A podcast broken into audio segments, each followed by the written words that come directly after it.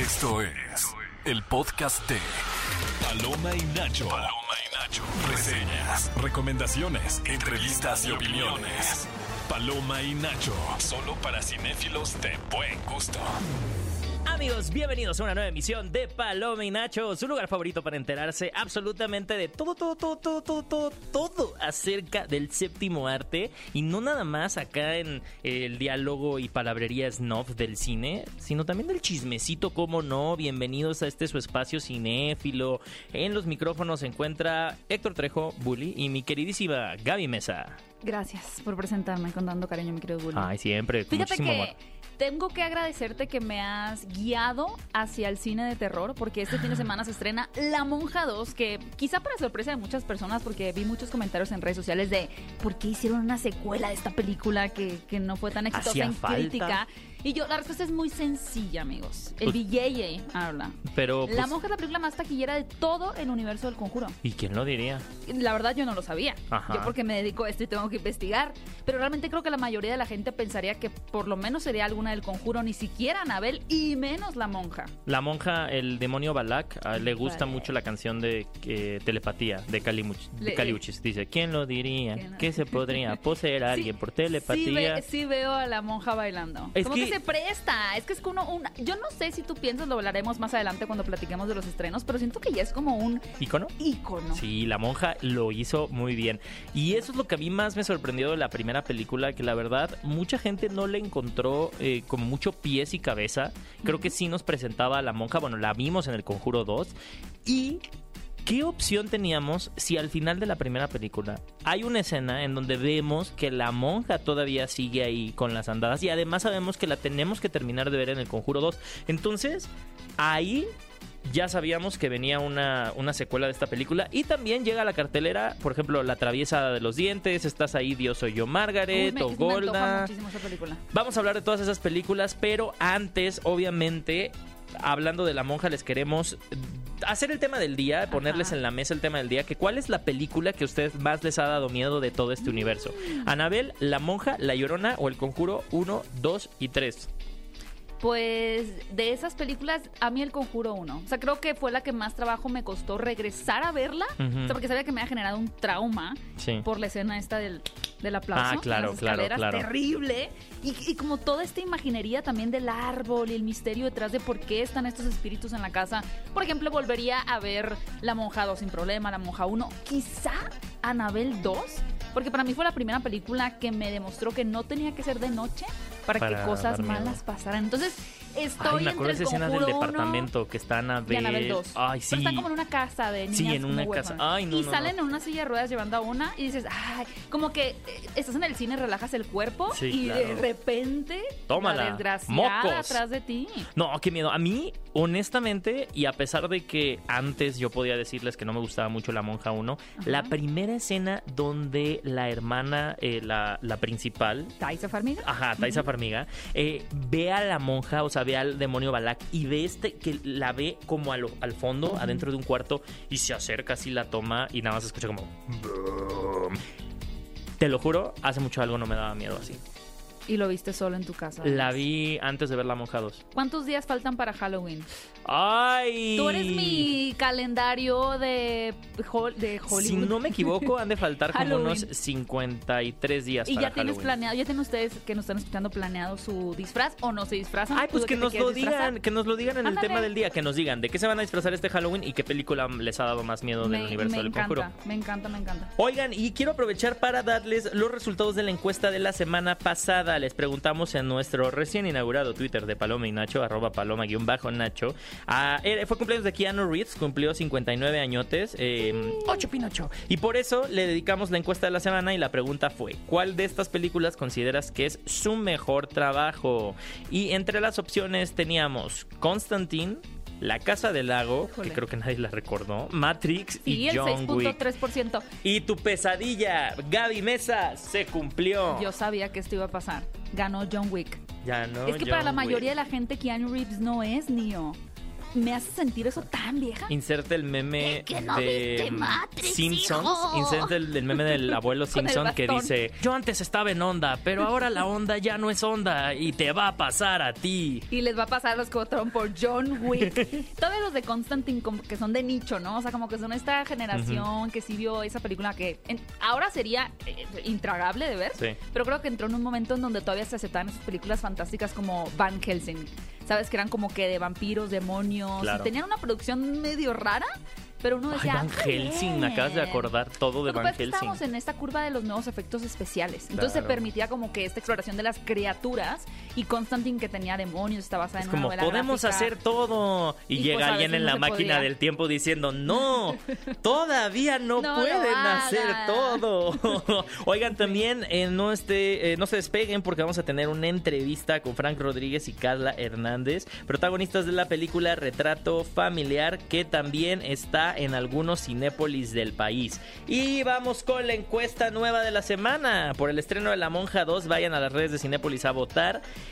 ¿Cuál ha sido su película favorita? Está El Conjuro 1, 2 y 3, o sea, las del Conjuro, las de Anabel, las de La Monja o La Llorona, que ahí se quedó solita. De hecho, eh, ya la descartaron del canon. O sea, Ah, fue tan no. mala la película Es que de La Llorona. Bueno, yo le pregunté al chat GPT y decía que... Y lo googleé. O sea, hice un esfuerzazo y busqué si La Llorona todavía formaba parte del universo del conjuro y no. Dijeron que ya no la, la aceptaban de la familia. Pues eh, ya, ya no forma parte no de la familia. Pues hablando de familia, eh, Ay. ustedes saben que Claro. Ethan Hawke y Uma Thurman se enamoraron. Y tuvieron una hija. Una hija cuyo nombre es Maya Hawke. la, Maya la. acaba, acabamos de verla en la última película de Wes Anderson, Claro. de la que pasó un poco sin pena ni gloria. Pero Asteroid todos. City. O sea, ese cast era tanto cast que cuando ya la probabas decías, "Ah". Era Steve Carell, era Scarlett Johansson, era Maya Hawke, eran... ¿quién más no estuvo? O bueno, sea, eran este... es que te digo, estuvieron todos. Hasta el alien, que era este señor de Sí. Jurassic Park. eh, Jeff Goldblum. Bueno, era, era un elenco muy padre, muy interesante, Ajá. pero bueno, los vamos a dejar picados para contarles sobre que Maya Hawke y su padre hablaron sobre que son orgullosamente nepotistas. Ella es una de las Nepo Babies quizá más famosas y si usted no sabe qué es el término Nepo Baby, se lo vamos a contar al regresar. Y amigos, una de las noticias lamentables que tuvimos esta semana fue el fallecimiento de Steve Harwell, descansa en paz, el vocalista de la banda Smash Mouth, eh, quienes son responsables del temazo eh, All Star, que justo es de la banda sonora de Shrek.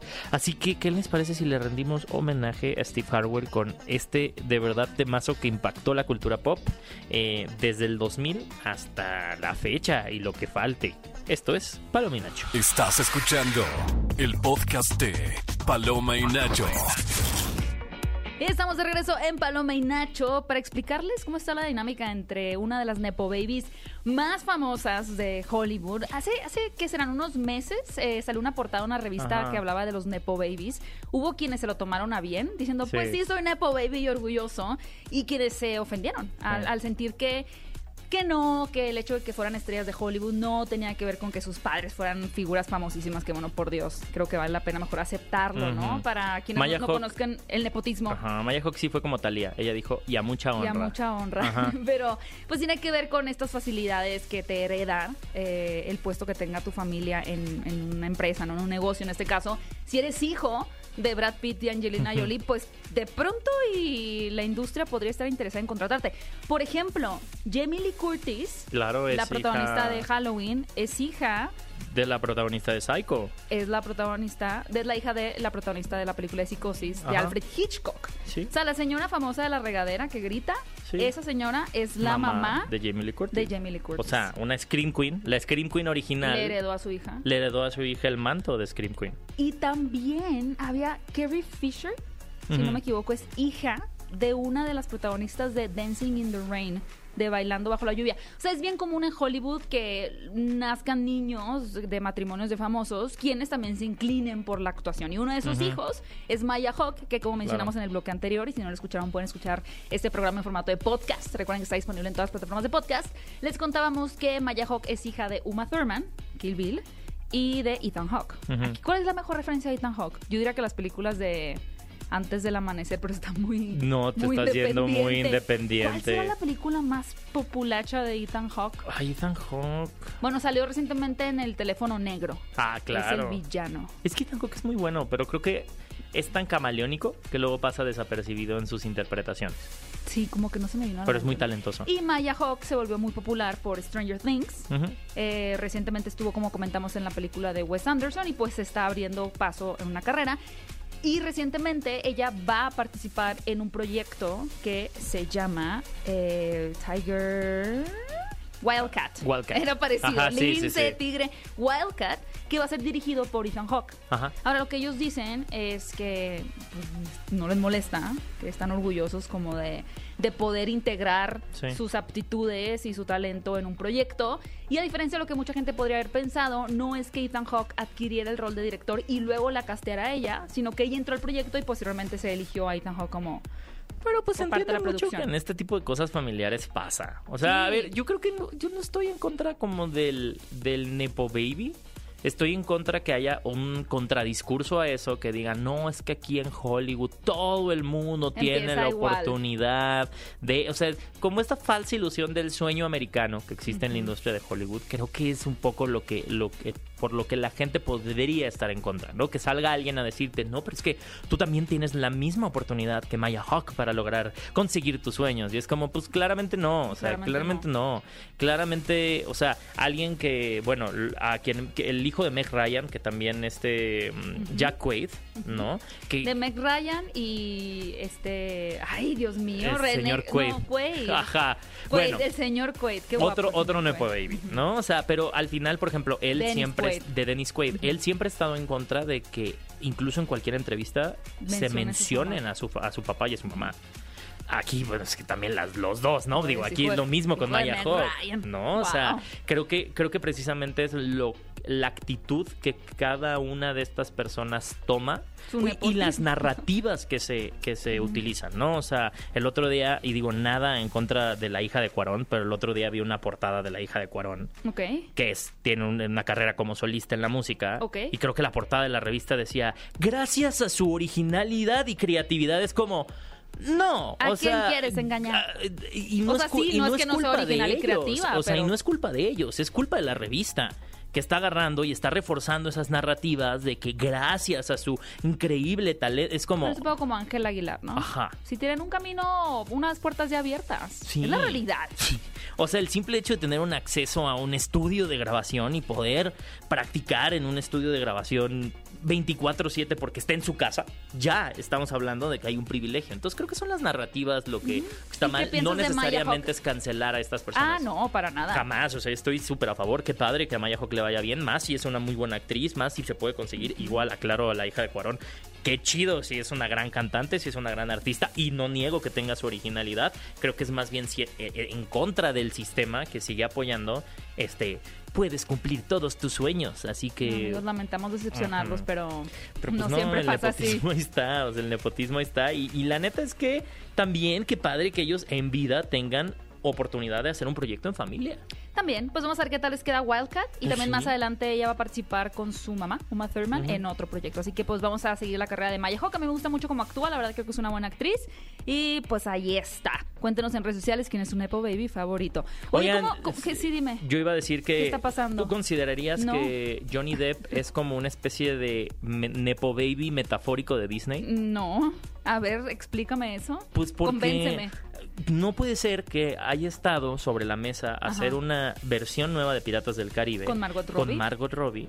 Y de la nada llegaran con otro guion. No, siempre hubo esas dos preservando. ideas. Pues sí, siempre estuvieron compitiendo ahí.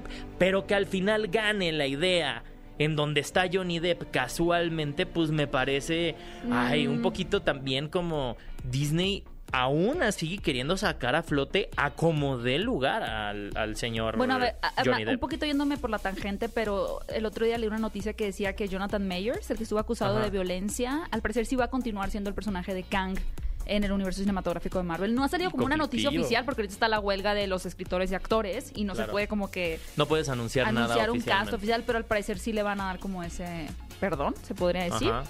En cuanto a Piratas del Caribe, Indulto. yo siento, yo siento indulto, exactamente. Yo, yo siento más bien que Disney revirtió la estrategia que tenía eh, y con experiencia o con base en los fracasos de otras productoras del gender swap. O sea, decir, no nos funcionó Ghostbuster femenino, no nos funcionó Ocean's 8 a lo máximo femenino. O sea, como que tomar películas protagonizadas por un equipo varonil y volverlo femenino, la audiencia no lo aceptó. O sea, fue como, no quiero que me des esto. No, eso no. De hecho, no. Entonces creo que dijeron, híjole, nosotros teníamos como esta gran idea de Piratas del Caribe, pero con mujeres. Y dijeron, no.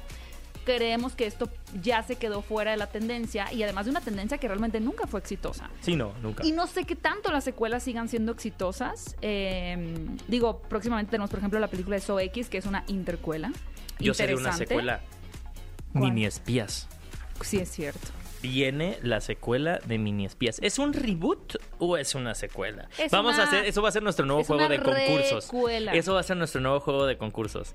¿Es reboot o es secuela? Llamen para participar. Les diremos una película y nos tendrán que decir si fue reboot o fue secuela. Pero tienes que ponerla difícil. Bueno, el punto es que con Piratas del Caribe, eh, Craig Mason, que es el creador de la serie de Chernobyl y de Chernobyl. The Last of Us, va a ser en el videojuego, eh, ellos, él junto con otro, otro guionista propusieron la historia, este señor Ted Elliott, propusieron la sexta entrega de Piratas del Caribe, que es el guion, la historia que ellos tienen planeada, y lo que dicen es que era tan rara que tiene una cosa muy extraña en mente, que que están hace- sorprendidos de que Disney lo aceptara. Esto me recuerda a mí a lo de Greta Gerwig y Barbie. Ajá. De que Greta Gerwig dijo, no puedo creer que Mattel aceptara que hiciera esto. No sé si están Imagínate que empezando a fuera tomar como, más riesgos. como la película de Nicolas Cage, ¿Cuál? El precio Ah. de la fama, pero Me que encantó. fuera con Y Johnny Pedro Depp, Pascal. que fuera con Johnny Depp y con sus personajes. Pero que no hagan un Matrix 4. Porque Matrix 4 también era como muy... O sea, era, era esta Lana Wachowski diciendo, no quiero hacer esta película, pero ahí está. Y era como muy A mí me encantó por eso. subversiva. A mí me encantó por eso. Pero Fue no como sé. vean ¿Qué tipo de riesgo cómo puede gastamos tomar Piratas del dinero Caribe en una 6? película que no queremos hacer. Me fascinó. Yo no entiendo cómo Warner permitió hacer eso, increíble, la verdad. Increíble. Pero bueno, Piratas del Caribe 6 Ajá. pinta para ser una realidad. Sí. Y yo veo muy viable que si Disney quiere que funcione, tiene que regresar Johnny Depp. No veo otra forma en que funcione esa secuela. Yo también. Pero, ¿qué te parece si le preguntamos a, a alguien del público? Bueno. A ver, ¿tenemos a alguien ahí? Bueno, bueno. Hola, buenos días. Hola, buenos días, ¿cómo estás? Aquí Gaby ya bien, me estaba espantando. Yo pensé que ya había un espíritu chocarrero en la cabina. Sí hay. ¿Con No, quién hablamos? nada. ¿Cómo te llamas? Hola, Cintia Mendoza. Hola, Cintia, ¿cómo estás? Muy bien, gracias. Hoy estábamos platicando súper rápido acerca de la siguiente entrega de Piratas del Caribe y al parecer todavía no se ha dicho nada, pero Ajá. sí va a haber un Piratas del Caribe 6, o sea, va a haber una secuela de las películas de Piratas del Caribe que conocemos, o sea, no se va a hacer un reboot, no se va a hacer una recuela, va a ser una secuela. ¿Tú qué Ajá. opinas? Hoy, pues no estoy ya muy de acuerdo. Eres de las Ya ya te cansó. Ya Ya, basta. la verdad, ya. O sea, ¿qué te cansó? ¿Qué te cansó más? Eh, como toda la fórmula de Piratas del Caribe o Johnny Depp? Los dos. Ah, Es válido, es válido. no, sí, ya los dos ya. Y eso que ha Ya tenido personajes descansar. emblemáticos. Sí, sí, ya que lo dejen descansar. Perfecto. Oigan, y lo que no descansa son los demonios en las películas del conjuro. Y te queríamos hacer una pregunta por el tema del día que tenemos el día de hoy, que es, ¿cuál es la película que te dio más miedo de este universo del conjuro? Ahí te van. Anabel, las películas de Anabel, La Monja, La Llorona o las del conjuro. Las del conjuro y en especial la dos. La dos del conjuro. La dos, sí. Muy bien. Con Los el Team demonio Warren. ese todo raro. No me acuerdo, fíjate. Casi. Pero hay que verla. Te voy la voy a a verla. repetir. Y también vamos a invitar a Cintia. Y por eso, Cintia, te queremos dar un pase cuádruple para que te lances a Cinépolis y puedas ver la película que quieras. Ay, súper. Pues muchísimas gracias por llamar, Cintia. No, muchas gracias a ustedes. Oigan, y les tengo una sorpresita también. Oigan, ¿sabían ustedes que se pueden registrar a Club Cinépolis totalmente gratis? Sí, solo tienen que entrar a la app, ir a mi club y registrarse. Al unirse les regalaremos un 2x1, además de promociones como entradas a precio especial, 2x1 en todo el mes de su cumpleaños, entre otros. Lo mejor es que cada compra les acumula puntos y cada punto es un peso. Únete y escanea tu club en cada visita. Estás escuchando el podcast de Paloma y Nacho. Lo más reciente del cine. Paloma y Nacho. Y amigos, ha llegado el momento de platicarles aquí en Paloma y Nacho su mejor espacio para enterarse acerca de qué películas llegan a la cartelera de Cinepolis. Justo la cartelera. Ya, ¿Qué películas podemos ir a ver hoy mismo? Que ya estaban desde... Normalmente se estrenan desde el miércoles, jueves. Ya pueden estar yendo al cine. Pero si ustedes les ha entrado la flojera y nos están escuchando apenas, pues ahí les van las recomendaciones. Lo acabas de decir. Pues de jugadora a corredora. La monja 2 de jugadora. Si estás ahí, Dios, soy yo. La monja 2. A ver, fíjate Balak. que me hiciste que se me rompía la cabeza porque recuerden que esta es una película de época. Pero a pesar de que no es tan antigua la historia, por así decirlo, no es como que fuimos a la época medieval o a los caballos, pues realmente nos sitúan en pueblos. De tal forma que aíslan a los personajes y en donde estos círculos religiosos pues tienen más fuerza, ¿no? Claro. Pero lo que me voló la cabeza fue que la película El Conjuro pues se sitúa en una época actual, ¿no? Estábamos hablando del 2000 y ahí todavía... No. ¿El Conjuro cuándo es? ¿En los 90? En sí, es antes. Bueno, pero es después de la monja. Ah, claro, mucho tiempo Y después. cuando la monja se presenta en el Conjuro 2, todavía está ¿Tiene el la misma espíritu edad? o ¿Qué ya crema no? se pone la monja? Aparece. Entonces, eso significa que sabemos que aunque hay una monja 3 y una monja 4, no se muere la maldita. Ah, no. Y por eso, aunque le dieron varias angoloteadas a la hermana Irene en la Tómbole, primera tómbole, película, tómbole. tómbole, tómbole, tuvo la fortuna de que la rescatara el personaje de Maurice, este Ajá. francés. Pero ¿qué creen, amigos? Que la monja no fue derrotada. Claro que no, ese demonio es El conjuro es de los 70. Se sitúa en los 70. O sea, estamos hablando Estamos que todavía 15 faltan añitos. 15 añitos, 20 añitos Y ahí para sigue que la desgraciada. Uy, no, y no, se va. sigue. Ok. Y No, ahora, Y aparte tuvo que haber llegado a Estados Unidos. O sea, lo que tienen que, que entender es que la barco primera está en? Rumania. le dio un ride de Taylor Swift en su jet privado. En su jet privado le dijo, préstamelo, hermana. Ándale. Güera, mi güera. Eh, empieza en Rumania. Sí. En esta película se pasa a Francia. Sí. No, pues ella viaje todo Yo robado. digo que falta todavía Italia Yo, yo creo que sí y de ahí sería. puede tomar como... ¿Cómo? En, un barco. Sí, en un barco, se va a aparecer la monja Como en las Drácula. siguientes. Y va a llegar, ahí sí, de jugadora a corredora. El punto es que no ha muerto. Y ahora el Vaticano detecta que están ocurriendo muertes muy extrañas de un padre, por ejemplo, que murió quemado, una monja que se suicidó. Pero si hay un rastro, o sea, Sí, hay un rastro. Ellos dicen, a ver, aquí hay una pista, así como que, que se está moviendo. Llamemos a la pandilla de la hermana Irene, que quien pues medio que la destruyó la vez pasada. Y ahora se le une la actriz Storm Reed, a quienes ustedes conocen como la hermana de Zendaya en Euphoria. Sí, claro. O que vieron en The Last of Us. Y lo que es interesante es que aquí hay un contraste. Hay un contraste entre la hermana Irene, que tiene toda la fe del mundo, y esta chica que es súper escéptica. Y lo que también tenemos en esta película es que Valak, el demonio de la monja, ahora está atormentando a un internado de niñas. Al mismo tiempo, o sea, son como dos historias simultáneas. El internado y por otro lado la hermana Irene tratando de descifrar por qué regresó y cómo podrían llegar a un destruirla. escubidazo. Cañón. Es Scooby-Doo, amigos. Ajá. Pero te voy a decir una cosa, a mí me gustó más esta que la primera. Wow. Se me hizo más entretenida. Eh, creo que tienen varios momentos visuales bien interesantes. Y hay una criatura nueva que no les Hay una vamos a que spoilerear. me... Yo la fui a ver con alguien que ya la había visto y yo le, la volteé a ver cada vez que... Como que quería que me alertara de que algo malo iba a pasar. Ajá. Y amigos, del minuto 0.10, Ajá. 0.10 segundos a lo último, siempre te quiere asustar la película. Sí, claro. No hay un momento de que, ay, aquí está relajado, aquí es como... ¿Dirías no. que el director se redimió después de la última del conjuro? La del diablo me hizo hacerlo y la de la llorona. Pues fí- fíjate que la llorona sí, pero lo que tienen en común el diablo me hizo hacerlo y esta es que siguen como esta cosa como Scooby-Doo, o sea que hay una, una cuestión de investigación, de no solamente retratar al demonio y, y cómo asusta, sino La tratemos incertidumbre de que hay resolver detrás. este misterio. Ajá. Hay misterio y misticismo y acá manejan creo que bien también la imaginería de la monja, cómo se puede manifestar esta criatura a través de Sí. las revistas, a través de una pared, a través... Eso me gusta, sí creo que se redimió. Ok. Mi respuesta es sí. Si a ustedes les gustó la primera entrega de La Monja, pues no sé por qué, pero bueno. Ah, Pero si no les mucho. gustó, si les gustó, vean la segunda. Ajá. Les va a gustar más, pero Sí. pienso yo.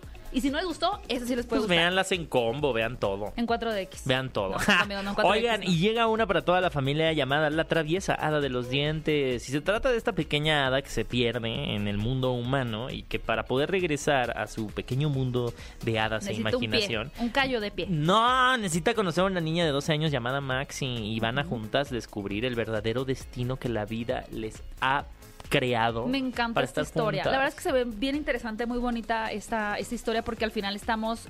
Me gusta mucho cómo introducen a una niña que llega a vivir a la casa del novio de su mamá. Ujú. de la nueva pareja de su mamá. Y creo que son estas temáticas muy realistas, ¿no? Claro. Donde no se retrata el típico círculo familiar o la dinámica familiar de mamá, papá y los hijos, sino que, oye, pues de repente la familia está conformada por, eh, eh, no sé, incluso si los papás fallecieron y se quedaron con el tío, el tío y los niños, y vive con sus primos, o sea, la nueva pareja del papá, de la mamá, una pareja homoparental, o sea, como que esta película introduce estas nuevas dinámicas familiares y me parece muy lindo como a través de la fantasía, no solo la niña va a descubrir a esta nueva familia, sino también eh, el hada, que se siente como perdida, pues va a encontrar también que esas diferencias la hacen especial, ¿no? Entonces, es Qué una gran película para niños. Eh, cinéfilos, vean a verla, se llama La traviesa hada de los dientes. También llega la película Estás ahí, Dios, soy yo, Margaret, basada en un bestseller eh, que, bueno, creo que tiene el, el- el- O sea, este es un libro muy, muy Tiene querido. como 50 años ya siendo exitoso. Y justo habla acerca de esta niña que precisamente se llama Margaret y su transición a la edad adulta. Y habla como de todos los Pero problemas. Tiene los 11 ajá, como es como pre-twins. Es como cuando uno es twin. Y es que teen. femeninamente hablando, amigos, Sí. menstruación. Sí, claro. O sea, el- cuerpo te cambia, de repente necesitas un brasier cuando en tu vida habías un brasier. O sea, yo, yo tengo muy presente esa época en la, en la primaria en donde te empezaban a enseñar estos cambios hacia la pubertad. Y si te asustabas y a la vez como que lo comentabas con tus amigas y veías como otras ya tenían el cuerpo más desarrollado y tú no, las inseguridades que eso te provoca. Y esta y luego película... los niños nos desarrollamos más tarde, entonces estamos como babosos. Y luego las niñas se estiran así, los Sí. niños le llegan como al hombro. Es, es como una época bien rara, estamos bien raros todos, pero creo que es bien Los padre niños poder no hablarlo, crecemos ¿no? en esa época, solo No. tenemos cabezas raras. Sí. está No, está el niño que tiene como cabeza de rallador de queso, de ¿Tú de Arnold. qué tenías cabeza? Ay, yo sí, estaba como todo cabezón y Sí, ya luego me estiré.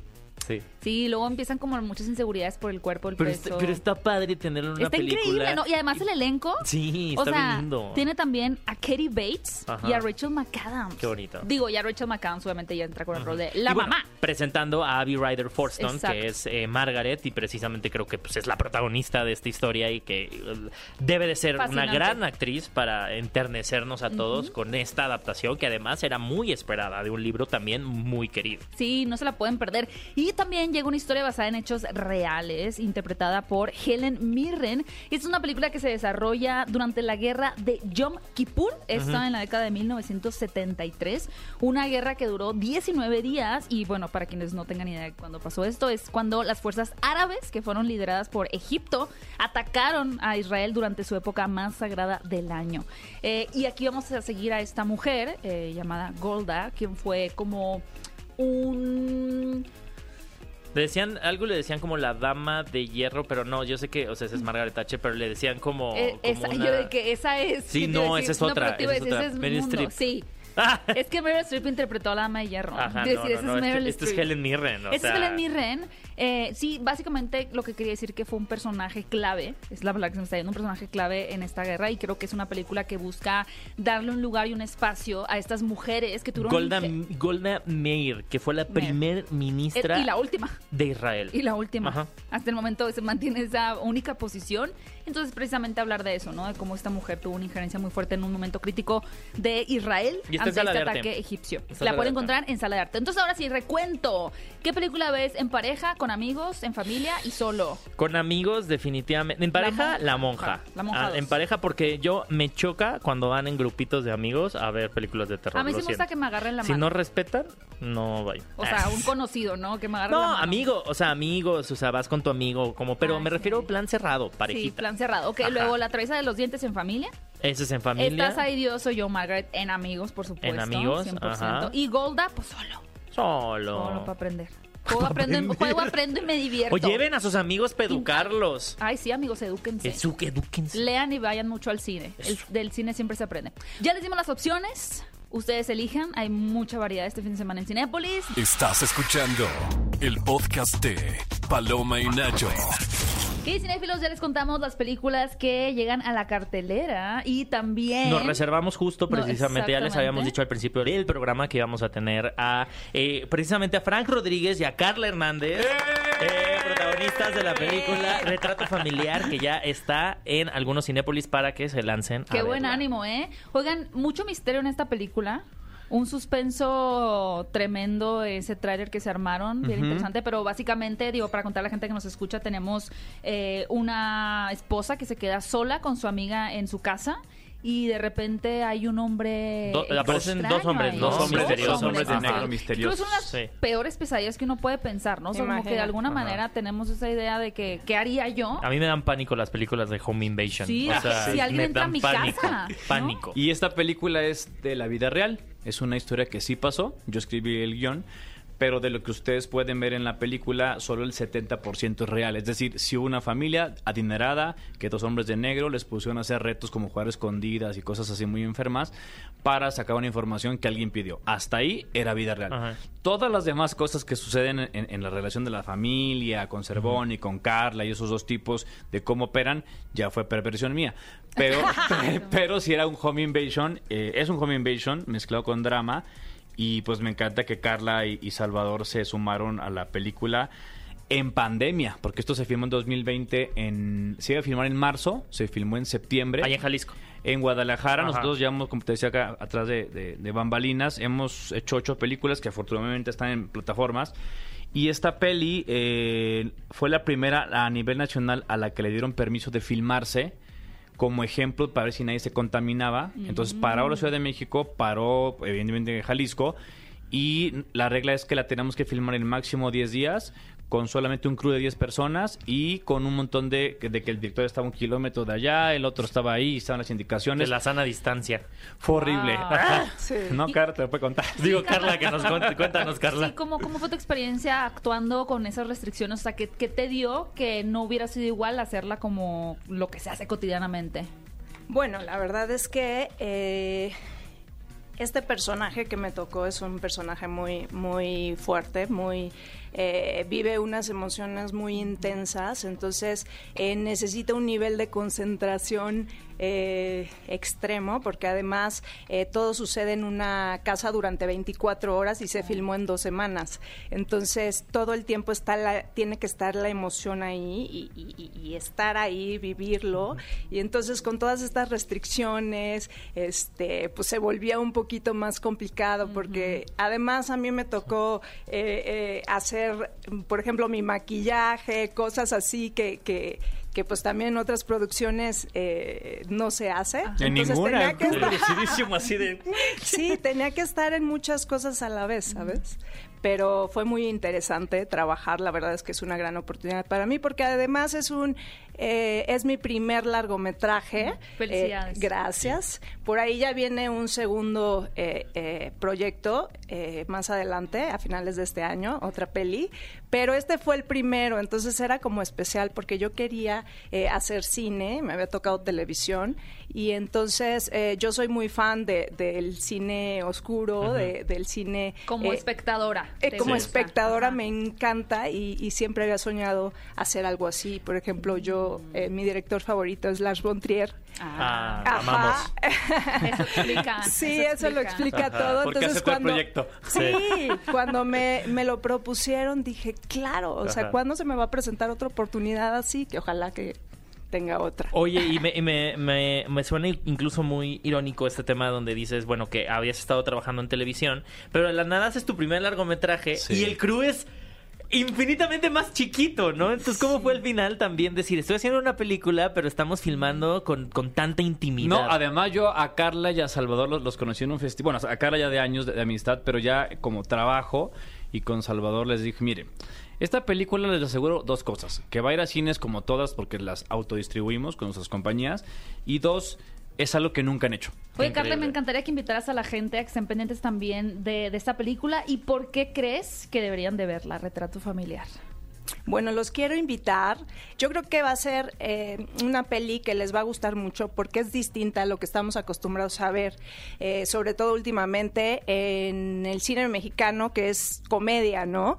Y, este es un proyecto muy padre, es un, es un thriller este, con un drama muy, muy intenso, pero fuera del amarillismo, porque tampoco se trata de, de este, o sea, habla de, de la inseguridad, pero no se trata nada más más de la violencia y de todo lo que vivimos, sino que te deja, eh, yo siento un, al final un aprendizaje, una, una moraleja, este, porque trata sobre la pérdida de valores también que estamos teniendo últimamente, donde ahorita lo más importante para nosotros es, es el dinero, es el ser el, el más inteligente, el mejor, eh, la competencia, todo eso, y nos estamos eh, olvidando de la humanidad, eh, del humanismo, perdón, de la empatía con los demás. Y ahora que vayan a verla, hay un giro muy padre al final, donde te va a dejar reflexionando al respecto, ¿no? Oigan, ¿dónde la gente puede seguirles para que obviamente les pongan ahí su comentario de la película? Sí, claro, miren. Es arroba el Frank Rodríguez Ajá. en Instagram Yo soy eh, Hernández Carla, abreviación de Hernández, guion bajo Carla. y el Lilu Films en Facebook. Ahí pueden ponernos tanto en YouTube como en Facebook los comentarios y las críticas buenas o malas. Aquí son recibidas todas. Perfectísimo. Sí. Pues amigos, no se pueden perder Retrato Familiar. Búsquenlo en su Cinépolis más cercano. Y les agradezco, Carla Hernández, Gracias. Rodríguez, por estar aquí en el programa. Ustedes no se despeguen, que continuamos aquí en Paloma y Nacho. Estás escuchando el podcast de Paloma y Nacho.